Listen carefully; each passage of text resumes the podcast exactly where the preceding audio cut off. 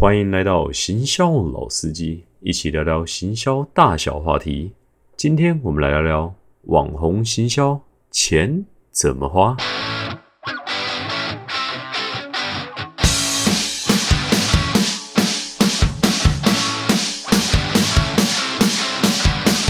嗨，大家好，我是老司机。前一集的内容啊，跟大家讲到，台湾一整年的广告预算呢，大概在七百多亿。那光是网络行销呢，就超过四百亿了。所以啊，如果在台湾做行销的话，你很难说你碰不到网络行销。那整个网络行销的范畴其实很大啦，里面有包含什么电商啦、网站啦、社群啦、网络影片呐。那接下来呢，我会一集一集的切开啊，跟大家分享一下各个网络行销的操作的重点，还有一些有趣的内容。今天呢，我们就来聊聊现在时下最夯的网红行销。那听完这一节的内容呢，你会学到网红行销的一些预算啊、执行啊，跟你正在搞的时候你该注意到的一些重点。然后呢，你就可以该搞一档简单的网红合作啦。现在我们就来开始我们的第二集：行销怎么烧钱之网红行销篇。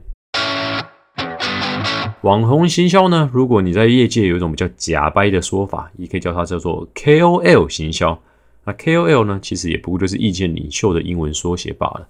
只是这样讲起来呢，哎，好像有比较专业的那么一点点哦，所以有时候呢，在写报告的时候呢，会用 KOL 哈去代称网红行销。以现在台湾的环境来讲呢，网红行销最红的莫过于就是 YouTuber 啦。那很常会有人问我，哎，如果你们跟那些一线的 YouTuber 合作啊，大概一档要多少钱？那大家对于这个一线的 YouTuber 的定义当然是很模糊啦。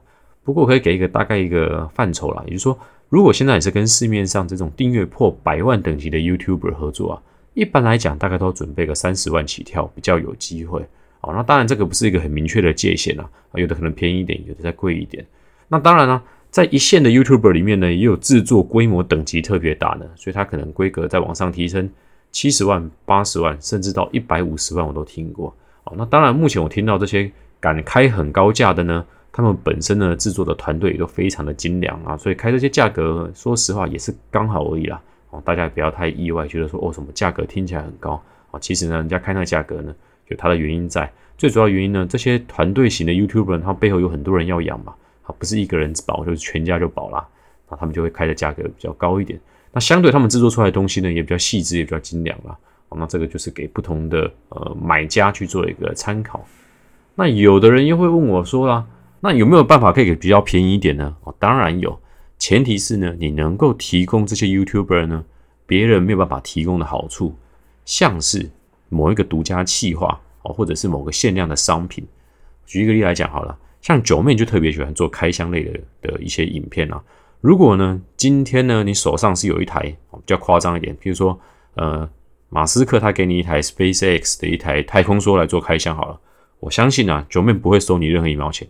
他就会非常乐意的跟你做这一档合作的啊，因为这个东西可以帮他带来很大的流量嘛。然后呢，这个东西话题上面也很吸引人，他不见得需要在钱的上面呢直接给他好处。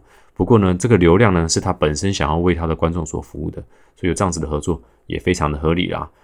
那我相信呢，一定有会有另外一群朋友会这么问啊，哇，一出手就是要三四十万啊，这也太可怕了吧？有没有什么比较便宜的方式呢，可以做一档好的网红行销？那事实上当然是有这个方式的。有一个比较简单的方式哦，就是因为现在市场是非常分众的嘛，你去找你这个商品的爱用者呢，他们常常会在哪里出没？譬如说 PTT 的某个讨论版，比如说是 Mobile 零一的讨论版啊，或者是这些呃美妆部落格的某一些讨论区，你就跑到那里面去找那些真的讲话大家会听的那些人哦，就直接寄信给他啦，问他说有没有这个机会呢，跟他做一档合作啊？其实我自己觉得啊，一个好的呃行销人才呢，你应该会有一个很完整的资料库。在收集这些相关的资讯啊，到底哪些人呢？他在市场上面讲话会对你的商品有影响力？那同时呢，你还会有一个 email 的草稿啊。那这个内容呢，其实很简单啊，寄出去的内容呢，就是写说，呃，叉叉叉您好啊，小弟或者是小妹对您的敬仰呢，犹如黄河江水滔滔不绝。非常希望呢有这个机会呢，可以让你试用一下我们家的产品那如果可以的话呢，想要跟你洽谈一档合作啊，讲讲讲一堆好话以后呢，啊，所以下面可能写了两行很小的字哦，预算有限，能否私了哦？大概是像这种感觉。我们来开玩笑，当然不能写那么直白。要说哦，很多东西呢，我们两个就是啊在商言商，看看怎么样可以做促成一档很好的合作。那我想一般呢，如果你有提供商品的试用呢，而且态度也很诚恳的话，大部分的意见领袖啊，都是蛮欢迎这种商务上面的邀约的啊，因为毕竟这种工商的机会呢，也是多一次赚钱的机会嘛。而且如果你态度诚恳，然后在整个安排上面也很不错的话，其实啊，一般这种合作的机会是非常多的啊，大家不用太担心了。那有人会说啊，那这样子价格是多少呢？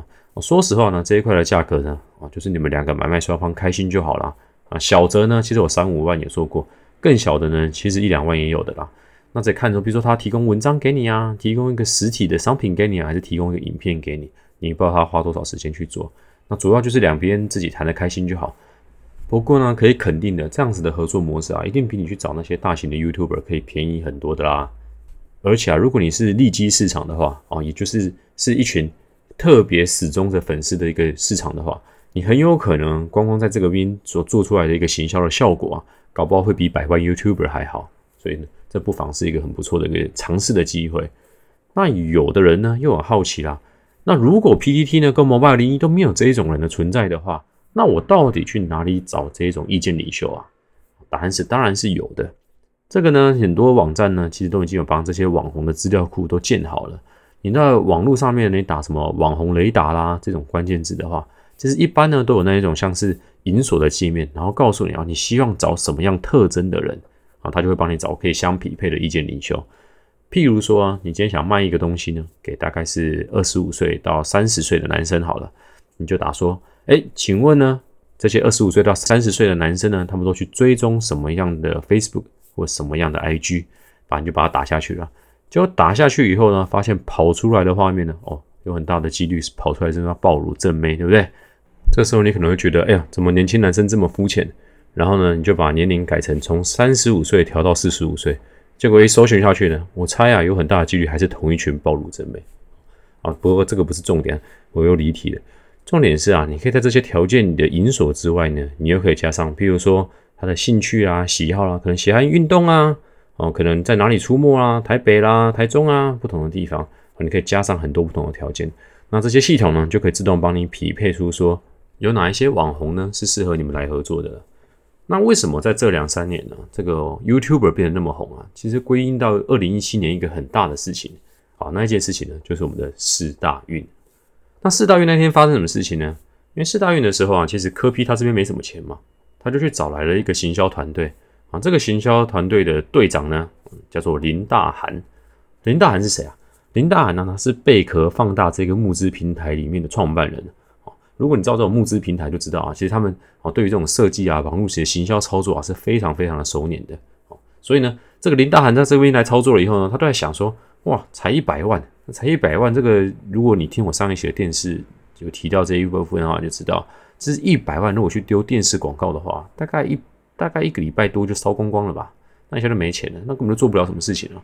然后打完以后，可能没人知道四大运在干嘛。所以呢，他这个时候就很厉害了，他就找来了所有 YouTuber 里面。一线的这些人，什么蔡阿嘎啦、阿迪啦、瓜吉啊，然后来拍了一系列的影片啊。那当然，这些影片的企划都写得很好，看看也非常好笑。所以这些用 YouTuber 的行销呢，马上就一炮而红啦。那与此同时呢，所有在看这个案子的行销人呢，突然就眼睛为之一亮啦，叮，发现了一件事情，就是啊，居然有一片这种行销的净土啊，还没有被我们这些铜臭味污染啊，不是，应该说。还有一块行销的净土啊，是有机会用更小额的投资呢，换得比电视广告还要更大额的报酬啊！所以那一段时间呢，就大家就一窝蜂就是去找 YouTube 合作，那就一直进行到二零二零年。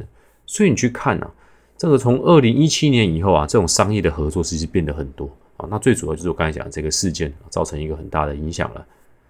那我刚刚讲的时间点呢，二零一七年其实距离现在啊，也不过短短的三年。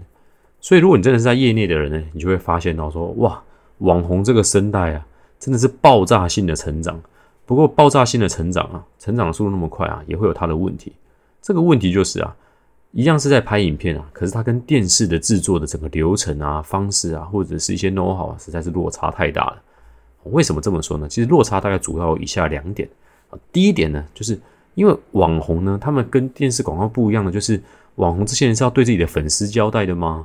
以前如果你拍电视，那个电视的广告出来效果好或不好，其实就是你业者自己承担嘛。其实大家对于电视广告那背后的那个导演是谁啊，其实也不是那么的关心。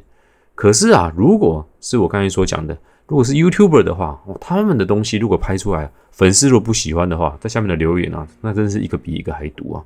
哦，所以这个东西呢，就真的是，哎，真的是让我很佩服浩浩，就每一篇叶片都可以拍那么好笑，真的有他专业又厉害的地方哦。所以这一点的话，就常常会造成说，嗯，这个业主啊，跟这个 YouTube 中间的拉扯。有的人呢会希望脚本再好笑一点，有的人会希望字幕再多一点，啊，这到时候有可能拍出来，哇，从头到尾呢又不好笑，而且不知道在广告什么，这种机会是非常多的。所以怎么在这里面去拿这个平衡呢？其实非常考验这个操刀者的这个技术的。所以呢，这一块呢，就对于整个合作的品质有可能有很大的一个波动，这是第一个风险。那第二个风险是什么呢？就是呢，这一块的报价呢，一样是非常的不透明，因为讲白了。有的网红呢，他可能对 A 客户呢是提说是二十万，对 B 客户呢提供是三十万，这个几率是很大的啊。那为什么会这样子的原因呢？就跟我刚才讲的一样，他喜不喜欢你的商品呢？他觉得你的这个品牌的这个调性跟他合不合啊？那越不合的话，当然要花越多的成本去帮你做说服客户的这些动作嘛。所以呢，这本来的那个价格就有可能会因此有波动。所以有时候我们在业内在看的时候，就觉得哦，伯恩收那个韩国瑜跟收蔡英文的钱不一样。其实啊，我自己就觉得这件事情是蛮蛮合理的。对，因为讲白了，第一个，蔡英文去上伯恩的节目的时候，其实在拍第二季；韩国瑜去上的时候是拍第三季，时间点就不一样嘛。这是第一点。第二点就是说，在喜欢看他节目的受众里面，会比较偏哪一个政党的？我想大家在心里略知一二。好，或许他并没有因为说因为政党的关系呢。价格永远不一样，可它肯定是因为这个流量的关系呢，要去做一些考量了。这就是为什么它这个价格会做不一样的原因了。那很多那一段时间有很多名嘴或者是媒体攻击的很凶，其实我们在业内看就觉得，其实那时候韩国瑜的办公室他们也付得很开心嘛。那所以这也不是大不了的事情，只要买卖双方都开心就好了。那以上呢就是我们大概对于网红行销的一些分享啦。那我自己也做过非常多的网红合作了。那如果你真的问我说，所有的网红里面呢，哪一个合作呢让我印象最深刻？说实话，深刻的真的很多，只是深刻呢，可能有合作的很好的，也有让我合作的很干的，这个比比皆是。那如果真的让我觉得说一个是最好、最优质的 YouTuber 的话，我会说阿 D 真的是一个非常好的 YouTuber。我在跟阿 D 合作的过程中啊，发现其实他这个人真的很亲切，而且他没有什么明星的价值。哦，在谈案子的时候呢，也非常顺，他自己也非常热心。对于就是可以支持就是公益或台湾的东西呢，哦，他也是非常的积极，所以我自己对于阿跟阿弟的合作呢，我自己是给予非常正面的评价，而且他的专业性又真的很强啊。譬如说灯光从哪里过来啊，譬如说镜头到哪一秒的时候自己卡掉，开头的时候用什么啊，那个抛很强，他可以在他的气化呢跟这个品牌之间的拿捏呢做得非常的好啊，只能说啊，就是人家会成功，真的是呃有他的道理在嘛，能力又好哦，形象又好。然后呢，又努力哦，这种人实在是太可恶了，对不对？而且他还有一个最厉害的外挂，就是他妹妹第一妹，对不对？那第一妹一出来啊，那整个画面呢，是整个气化的方向呢，就就会跟那个阿迪产生一个很大的反差，然后效果都会非常的好。好，这就是为什么呢？我跟他们两个合作呢，我目前是给予一个非常高的评价哈。我刚才讲那么多的他们的好话呢，绝对不是因为我那一天去拍的时候有有握到第一妹的手哈。从那一天以后，我每天回家都告诉我自己啊，醒醒吧，其实你没有妹妹啊，现实就是这么的残酷啦。好，以上就是我们针对网红行销呢所做的一个分享了。如果你真的喜欢网红行销的相关话题的话，你可以在留言告诉我，以后我们可以针对网红呢做其他期的一些节目。好，今天就是个非常粗略的跟大家的分享。好了，又到我们节目的尾声，我快速帮大家总结一下我们今天所聊的话题。其实网红的行销预算规划呢，若是百万等级的 YouTuber，大概要三十几万起跳才有办法加入。你如果没有那么多预算的话，那就要想想你有什么独家的内容可以吸引网红来降价跟你合作。又或者你就不要找这种百万等级的 YouTuber，你可以去分众市场找一些意见领袖，用比较小额的预算去做合作。不管你是加到社群里面去主动出击，还是利用社群上面的一些工具来搜寻，都可以。不过呢，因为网红市场的波动比较大。在企划品质跟预算呢，一定要多多注意。好啦，以上是我们今天的内容，希望今天的内容有帮助到你。我们的频道是希望创造对行销有兴趣的人一个友好的平台，也欢迎加入我，用轻松简单的方式呢，一起来了解行销。若你喜欢我的内容，也欢迎你给我五星的评价以及回馈。有任何行销上的问题呢，也欢迎直接留言跟我讨论。最重要的是呢，将这个内容分享给你其他喜欢行销的朋友，让更多人有机会听到我的声音。我们每周二跟每周五会准时更新，我们下次见，拜拜。